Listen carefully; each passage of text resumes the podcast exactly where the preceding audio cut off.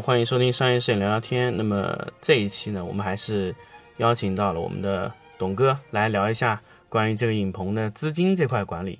那我们欢迎董哥。呃，大家好，我是浙江上阳文化的董哥。哎，这次我没有忘记呃说报一下我们公司的一个名头了。对，哎，大家好。嗯，那我们上一期呢，就跟大家先分享过了关于影棚创立初期的这些呃问题，包括影棚创业初期的一些一些话题。那我们这一期跟大家来聊一下，就是关于创业初期的资金是怎么一个配置的情况，因为确实这个。呃，我们当时在和老毕聊的时候，也是因为初期的时候，就是我们的钱其实来源是很很多。那，呃，像董哥你这边的初期的这个资金组成是怎么样的？就准备了多少资金？然后这个钱是怎么分的？大概是？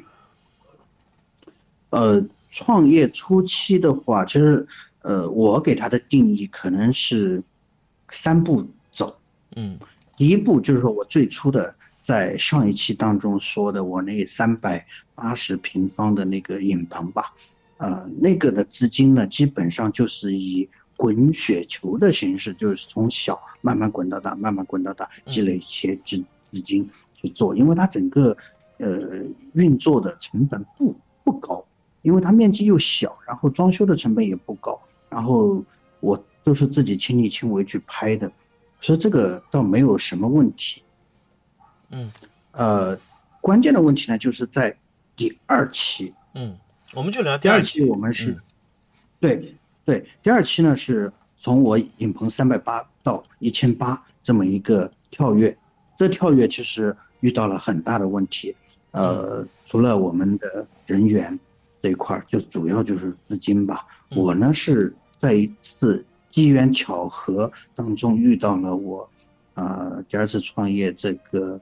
呃，一个贵人就是我的合伙人。我合伙人呢，他是，呃，三个人组成了一个公司，然后，嗯，再投到，呃，跟我个人，然后我们合合股，就是合资去做了一个，开了一个我们现在这么一个公司，然后总共投资是在两百万这个样子。总共投资两百万，就是每个人各投，啊，资金组成是各各各自一半。呃，资金组成我们是这样的，我这边是五十一，他那边是四十九，因为主导是在我这边。嗯，就是控股权是由你掌握的。啊，对对，这个也是我当时跟他们谈的，因为整一个工作都是我来安排，我来做，呃，他们参与的不多的，所以说这个控股权还是在我在我这儿。呃，这个控股权啊，就是百分之五十一和百分之四十九的这个控股权，对你最后。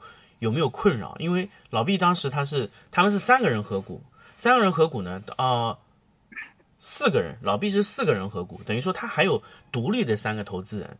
那么那那三个投资人呢，全部是按照资金比例分的，导致有一个什么问题呢？就是说出资人他不参与经营，但是他在分红的这个维度上还是正常分红的。这个我不知道这个事情，因为你你也是按照出资比率比率去其实去。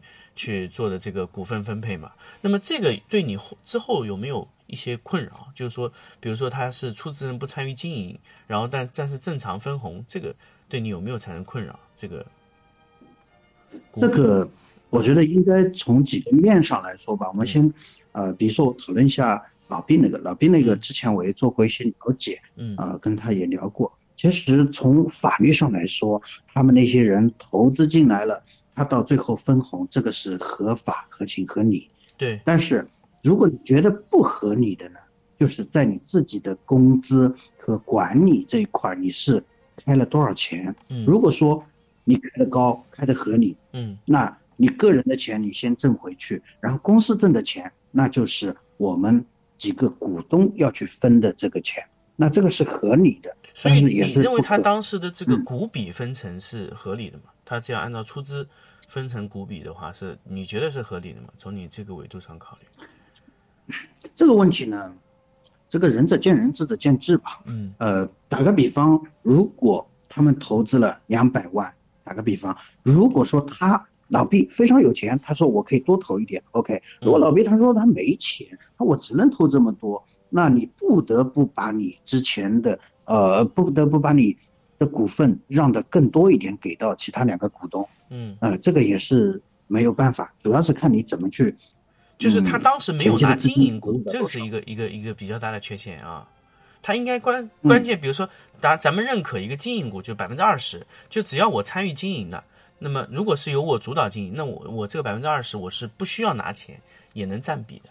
如果去做这个对这个这个呃约定的话，可能会比他现在这个情况要好非常多。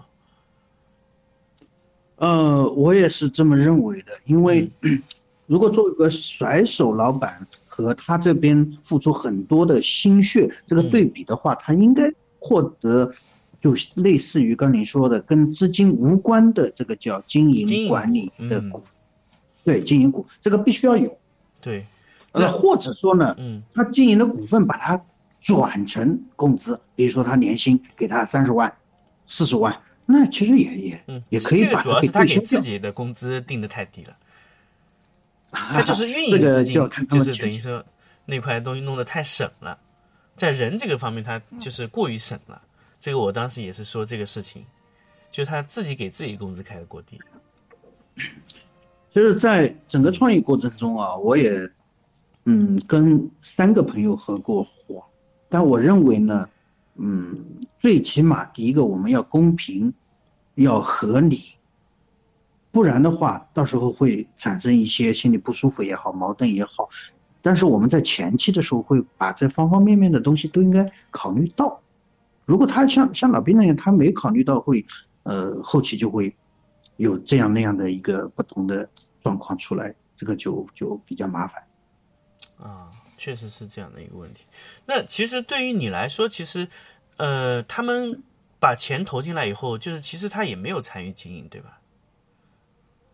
啊，不完全是我们那还是有边参与经营。另外就，啊、有那个呃入股的那个公司是三个股东，三个股东呢，其中的一个股东是到我们公司来作为副总这么一个角色，然后参与管理公司嗯啊，其实也是有管理。啊，其实那这个心态就不太一样。那当时他那个股东也是开工资吗？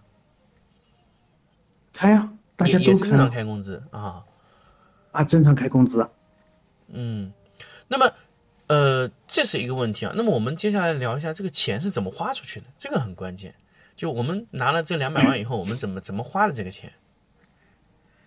这个钱是这样啊，嗯这个钱我们呃会啊把它组成部分大概说一下吧。嗯嗯嗯呃，有前期的房租，呃，然后还加上装修，加上加上那个时候我们扩大到这个规模呢，设备要很多，嗯啊、再加上人才的工资，啊、再加上公司的正常运营资资金，就是基本能分成这啊几块。啊，就是还有一块现金流啊。那基本上，你觉得在哪一块位置是在初期创业时候花的钱最多的？就这两百万，在哪块内容你觉得花的钱是最多？这个我我我细算一下吧，其实房租的话是几十万出去了，嗯，然后。装修那么嗯啊，房租不太高，我们这房租还比较便宜。然后装修装修，因为这个一千八百个平方，我们基基本上除了天花板没怎么动，呃，整个地面然后全动了，呃，包括一千两呃那时候有一千三百多平方吧的影棚，加上四百多 平方的办公场所，我们还办公场所是基本上就那个年代算精装修，我们还做了一个影院，专门嗯专门给客户提供休息的一个地方。嗯其实后来发现那影院没什么用，电影都是一直在重播，然后客户根本没时间过来看，嗯都浪费了啊啊。然后这个是装修的资金，嗯，也花了个呃大几十万吧。大几十万。然后在嗯这啊，对，大几十万，其实基本上快到啊一百万了，因为这个才是啊，这个也哎差不多。然后另外一个就是设备，设备呢，我们前期呢，我在设备这块我是有个习惯，嗯就是用得着的立马去买，用不着的绝对不买。你的设备是按然后是人配还是安景配？嗯，我都是杭州啊，啊，不是，杭州啊，杭州其实呃，我我的意思是，就是你的设备是按照人去配置，还是按照场景去配置？那个时候相机这些我都是按照人，灯光我是按照场景去配。啊，灯光是按照场景配。对。那么其实你的场景利用率，从你初期的时候利用率高嘛？随着人员的增加，利用率非常的高。到后来基本上就没有空余的位置，就是每个景都在开。当时最满的时候。啊，对，那因为你你到啊，落到我这影棚来过，我二楼基本上有三块地板、三块地砖、两块那个白背景，一大一小，呃，然后我那个时候最多的时候，一层楼差不多五个摄影师，这样子我们总共是八个地方，那。基本上每一个人会占一个位置，甚至有些人还会预留一个位置。比如说我拍完这里，我会到那边去拍，那基本上就是没有位置了。嗯，基本上就是你的场景的利用率越高，所以你的设备其实是完全覆盖，等于可以说就是说，基本上你的灯光设备是完全可以覆盖一一层楼的所有的场景。呃，对我那时候我是这么操作的。嗯啊，每一个场景给它固定的用的。六到七盏灯，嗯，哎，对，就一套灯。然后除了两个小白背景，我是呃完全不动的情况下，然后其他场景我都是六到七盏灯这么去放的。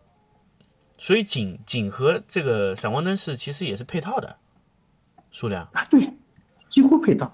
因为不，我们不光那个时候的不光跟现在跟你那个学习了之后那个不光是完全不一样，基本上套路都都是一个固定模式嘛。啊，所以说灯光也是比较固定。所以，所以其实有一些影棚，它倒不是按景配，是按人配的。也就是说，一个摄影师，我给你二十个闪光灯，两台相机，你自己去解决一些它场景问题。这个其实啊，哎，有一些影棚是按照这个模式配，嗯。这个我也认同，因为我现在就是按场啊按人配。嗯。为什么呢？我现在已经到那那是后一步的一个呃影棚升级啊，已经到两层楼了。那人呢？我现在摄影师。其实也差不多十来个吧，嗯，然后他不可能完全把所有的景全部覆盖掉，所以说，呃，他们灯光可以挪来挪去，我们就根据摄影师的量来，呃，备灯光了，这个可能会省一点。嗯，所以我们回过来对他们来说麻烦。所以我们回过来考虑一个问题啊，就是如果人比场景多的时候呢，就是场景按场景配会比较省设备；如果场景比人多的时候呢，就是按人配会比较省设备。这样考虑是不是一个比较好的逻辑？因为你现在已经是按照，已经是转过来是按人配设备，对吧？你现在已经按照，其实按照人配设备。对这个呢，咋说呢？就是一个比较窘境的事儿呢，就是场景多了，你按照场景去配，你这个资金的压力就会非常的大。我现在的场景，楼上也将近十个场景，楼下。再加上原有的那个连白背景八个、十八个场景我全配齐，这个就不太可能。其实现在回过来，其实我们现在回过来考虑，就是为什么会做这么多景？其实并不一定是我们真的要拍那么多，而是这个场景容易淘汰才去生才去做了这么多景。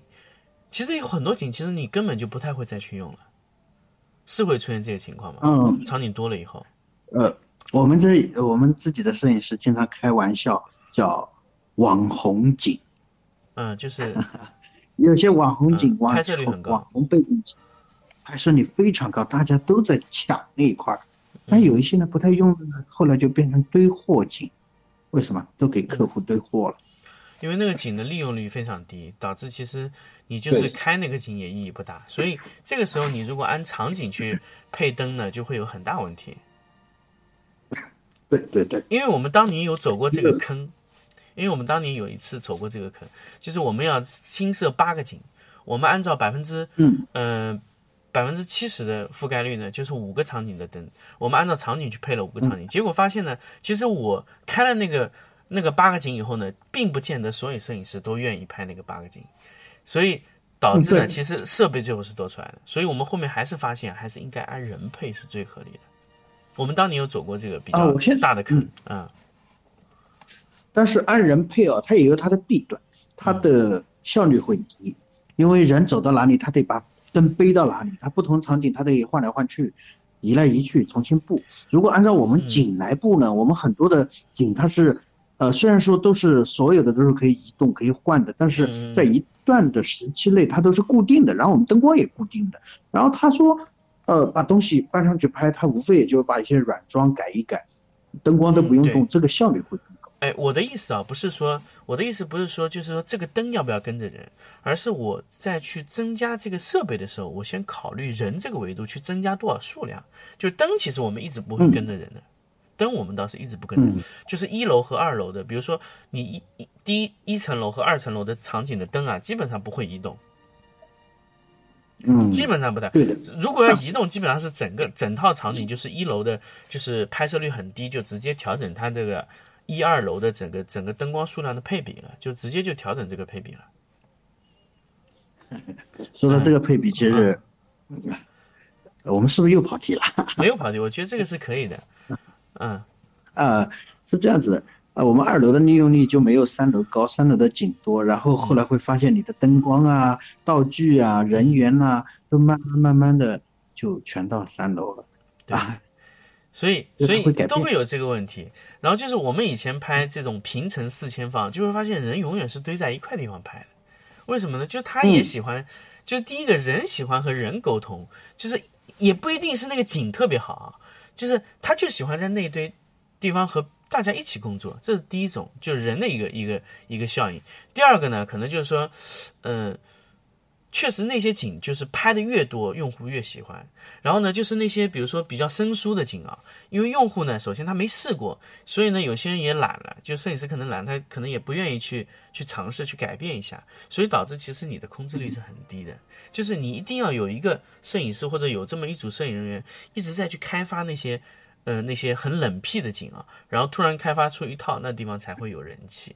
我们以前也是有有过这个这个时期，就整块区域的场景全部废置。就是我们记得我们当时有两个场景啊，就造出来以后就没用过，从来就没用过。我们也有，啊，就是就是可能用户拍过一次，觉得好像有点不太对，然后就就就不用了，完全废置。我这儿也有一些背景墙，呃，从我搬到这儿来，差不多将近五年时间都没有用过。对我记得我记得特别特别清楚，有一个场景是怎么样，它全部是全部是窗户，就是它是这样的，就是根本根本就没有墙，全部是落地窗。就这个场景里总共只有三根柱子加一些铁框子，那个场景呢就从来没有人用，因为为什么呢？它光非常不好打，所以没有摄影师敢去挑战啊。最后呢，就是我我最后给他用了一次。用了一次呢，就是用完以后呢，就是客户特别喜欢，但是布光特别麻烦。然后我们综合考虑，最后把这个景拆掉了。但是问题就在于，就是你当时你去找找图片去想做这个场景的时候，你也是想过，但是为什么去最后用的时候就是会出现这个问题呢？其实我们很多时候也在考虑这个问题，就是会有这么，比如说你做了十个，可能就会有两三个就废置了，就没有摄影师愿意愿意用那个场景。很轻很，我觉得这个 这个东西啊，真的很正常，很正常。有些景做完以后就就就就不用了，但是明明都是当时你们自己选的场景去做的。这个我在想，每个大型的影棚他们都会有这个情况出对，现，都会有，因为、对我们在找那个场景的装修的时候，它的那个样片立图的时候，会发现他想象的很美好，但真正的出来之后，你去拍好像跟那个又不太一样。其实我觉得可能有一部分是客户的原因，有一部分呢可能是摄影师的原因。就第一部分呢，客户说，哎，这个景我好像可能不行，然后摄影师也就不尝试，那就算了。然后时间一长，这个景自然摄影师也不愿意去试了，就会有这个情况。我们嗯我们以前啊，前两年，嗯嗯，在一五年左右，那个时候的淘宝客户他们会有一个共性，就是比如说网上那个椅子卖的特别好，他会拿同样的一把椅子到我们这儿来拍，他要求一模一样。拍的跟一模一样，包括道具、灯光、摆设，所所有的，就是只是他没有直接偷偷他的图了，就一模一样。这种情况以前很多很多，现在相对来说少。所以这个是客户的原因，是吧？从这个维度上来说，其嗯实就是为人为造成网红景嘛，对吧？啊，对啊，就人为的造成这个事情。第二块呢，就是说，其实摄影师他也不敢尝试，就是说啊，摄影师反就摄影师长期拍下来以后，觉得啊，这个客户就喜欢这个景，然后他就主动就是拍成那样了，就是也没有挑战就说啊这样也行。然后时间长了以后呢，就有一些景就不适用了，除非客户提出来说，哎，我那个景试一下行不行？好，他去试一下。但试的那一瞬间，其实摄影师和客户都不抱大希望，这个是很关键。就试那一瞬间，客户都不，客户和那个摄影师都不不抱大希望，所以导致有些景啊，就人为的会，呃，就不用了。那反而呢，有些很冷僻的景啊，就是会，就是你比如说突然来一个新的摄影师，然后说我想试一下。他一试，哎，这个效果还挺好。这个我刚刚正想说这句话，就是说，可能在不经意间、偶然间，你会创造一个奇迹啊。对。呃，就因为那些景经常没人用、没人用、没人用，突然来了一个新的人，或者是那个客户说我们可以去尝试这个景，然后真的去试了，哎，发现那效果真的是很好。但后来会发现，对，后来又又对很好的景啊。哎，又盘活了之后，又变成一个网红景。对，所以永远是什么？就是我当我当时跟你说这个钱，就是买设备这个问题。如果你按紧排啊，就会出现这种永远就感觉多一点设备，永远感觉多一点。但是你按人排呢，就是可以配的刚好这个数量，就可以配的哎刚刚好。就是一旦紧起来以后，就是这个资金会是这个情况。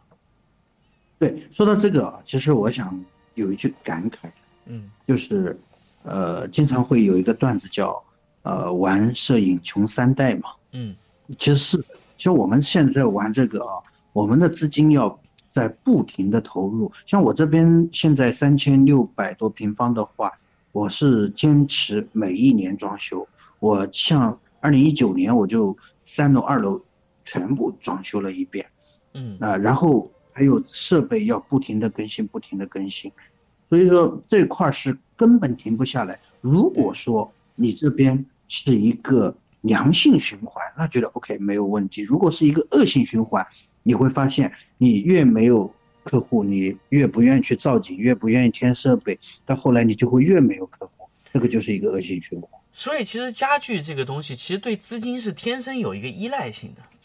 家具摄影对，就天生就有很大依赖性，就是它和其他的静物摄影还不太一样。其他静物摄影由由于它成本比较低，他去拍一个东西，他可能现场拿客户拍的拍摄费，他直接去置景都够。但是就是家具对不够的，就是家具摄影它这个如果现场要置景是很困难，所以他天生对这个呃这个钱啊是有天生一种一种一种要求的，敏感性非常非常重。嗯，说到这个吧，我其实也想提一句吧。呃，做这个摄影的有两条路可以走，第一是亲力亲为，然后慢慢滚雪球式的做。啊，第二个呢，就是说，呃，必须有一个非常有钱的爹，然后可以问爹拿很多钱来投资。为什么呢？因为人才这一块，除了你自己培养，你就可以请了，请了你就要花很大的价钱。你请了之后，然后场景啊、设备啊什么都要跟得上的话，这个投入就大。但是这个投资的最后的回报比呢，呃，应该说是咋说呢？不是打个问号。是虽然说它是可能性是有能够把控的，但它也不能说它是百分之百能把控。没有办法绝对保证说你这个资金投入跟产出是形成一定比例，有可能资金这个投入就是没有增加你的产出。嗯。那但是我们其实对于你们来说，其实对于你们来说，其实是不是说资金投入和产出，就是我今年多投了这点钱，它能不能帮我多把那些钱赚回来，这个才是就是这个多投的钱的价值，是吧？我每一年我对自己是有一个计划，计划就是说我们会把我们的营业额当中的多少钱去拿出来进行装修、学习、添置设备，它这是有一个比例的。嗯，有一些东西呢，你投进去呢，它到最后它肯定是有回报的。呃，打个比方吧，呃，那我今年的夏天的整个装修，让我整个影棚焕然一新，这个是呃无可厚非的，因为有些比较流行，呃，像有一些是无形的啊产出，有一些是可能有形的产出。哎，然后呢，我要提到一个无形的。嗯，无形的，就比如说 我前两期我请你到我们公司来，请老罗到我们公司来给我们的呃那个摄影师进行了全面的培训。哎呀，培训之后我们的所有摄影师我们都会开会讨论，我说你们怎么样怎么样怎么样，他们都说虽然说在效率上我们现在可能跟老罗那里还是不太匹配，但是我们整一个图片的质量上升了，无论上升多与少，它有上升，因为我们是建公司有内部群，我们要求摄影师每一天要发一定量的图片到那个群里面供大家去。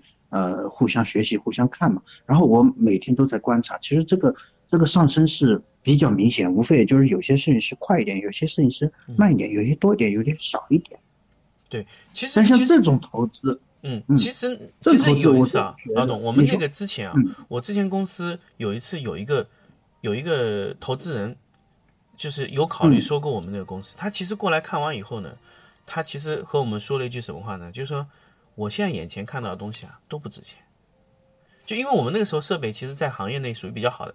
我们当场当时他能眼睛能看到那些固定资产就值四千多万，然后他就直接说了句，他说他说我眼眼前看到这些东西啊都不值钱，我看不到的才值钱。就是为什么有些公司要买你这个公司啊？就是首先你的学习氛围，还有你团队的配合融合性好不好？对，这个很关键。就是你这个团队在。公司全部倒闭了，这个团队只要我给他钱，他就能重塑、快速重塑一个团队，而且他能重塑到行业顶尖位置。但是如果说你只有这些设备，没有这些人啊，就是你有再多钱都没有价值的。所以，懂了，我就还是这个就是很关键，就是你人和人之间的配合，人和人之间的沟通，还有你整个的这种培养人的这种制度，如果一旦形成，那你这个团队价值是远胜你整个固定资产的。因为固定资产其实永远是不值钱的，所以所以那个时候我我说那个公司估值，它其实最难估的就是这一块，这块无形资产是最值钱的，因为那些设备是很好盘点，值多少钱，损耗多少，但是就是这个人很难算，就是说这个人能产生多少价值，这个团队还能增加多少团队的这个这个优势，这个很关键，是吧？所以其实从现在你整个团队情况来说是很看得出来。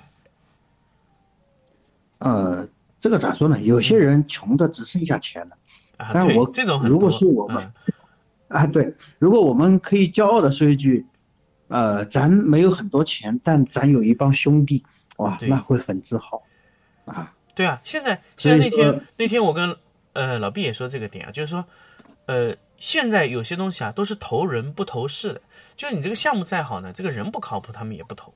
就关键就是这个人得靠谱，团队得靠谱，带着团队来要钱的是最，呃，最容易把钱带走的。